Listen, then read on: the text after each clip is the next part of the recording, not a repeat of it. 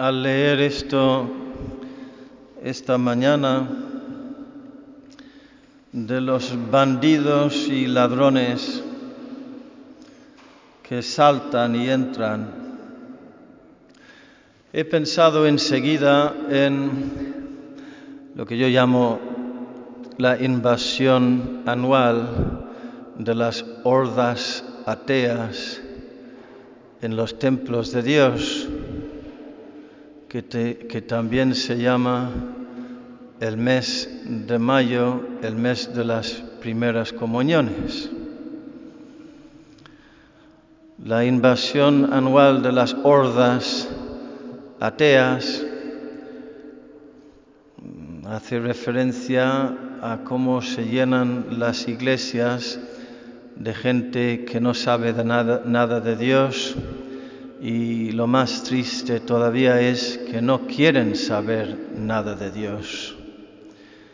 Y cómo causan dolor, pena, quizá enojo en los corazones que, que sí tenemos fe. A ver, apaga el teléfono, por favor.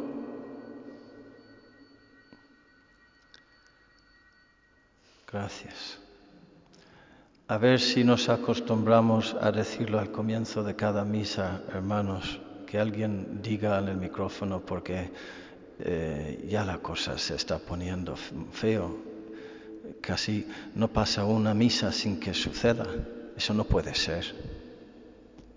Luego el, el que se cabrea es el cura, pero, pero es que viene el momento en el que hay que decir basta ya.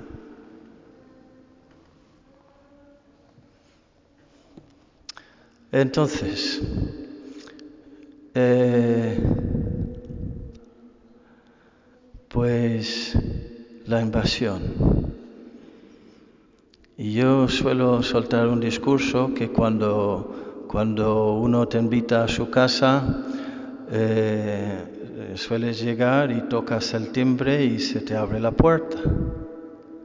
Jesús hoy habla de la puerta y que hay un camino hay una forma de hacer las cosas. No vas a llegar y romper la ventana y entrar en, la casa de tu amigo por la ventana, pues en la iglesia, en la casa de Dios tampoco. Entras, respetas, aunque no tengas fe. Y con el tema de los sacramentos, pues que si alguien no está bien, que se confiese antes, que pase por la puerta del confesionario antes de, acercarse al Señor.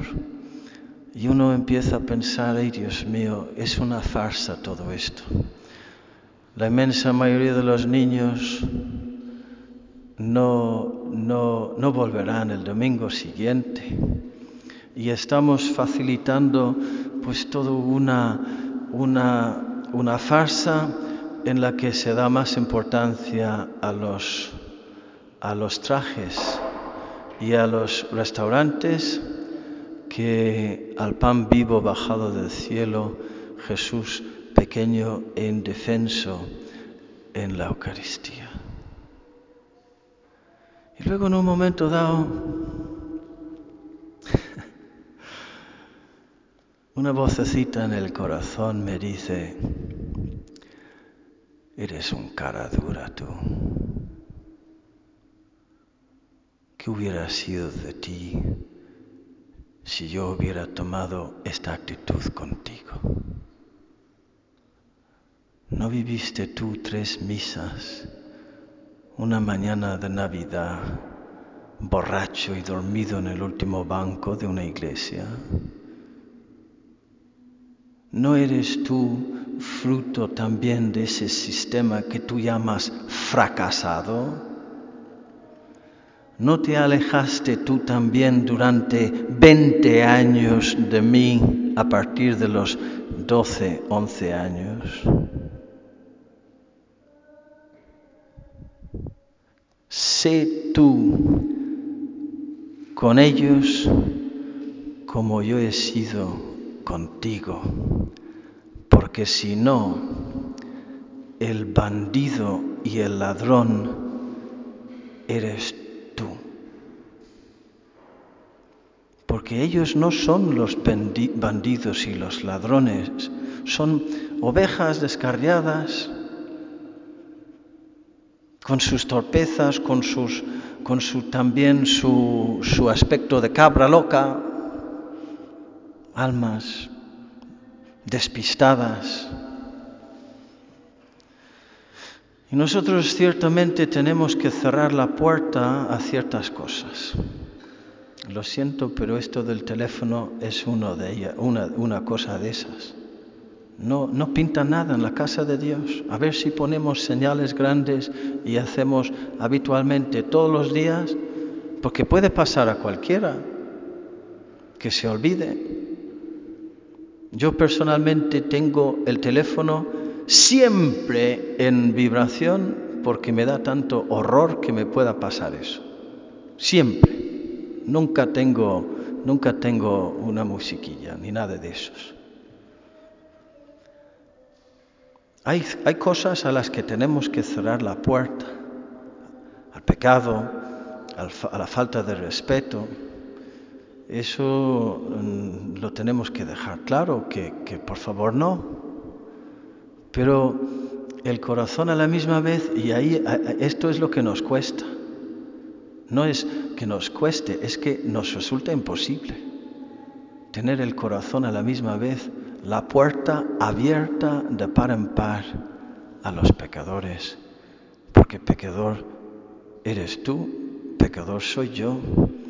Y Dios ha tenido con cada uno de nosotros una misericordia, una delicadeza, una paciencia, una ternura sobrenatural, divina, que luego lo espera también Él de nosotros.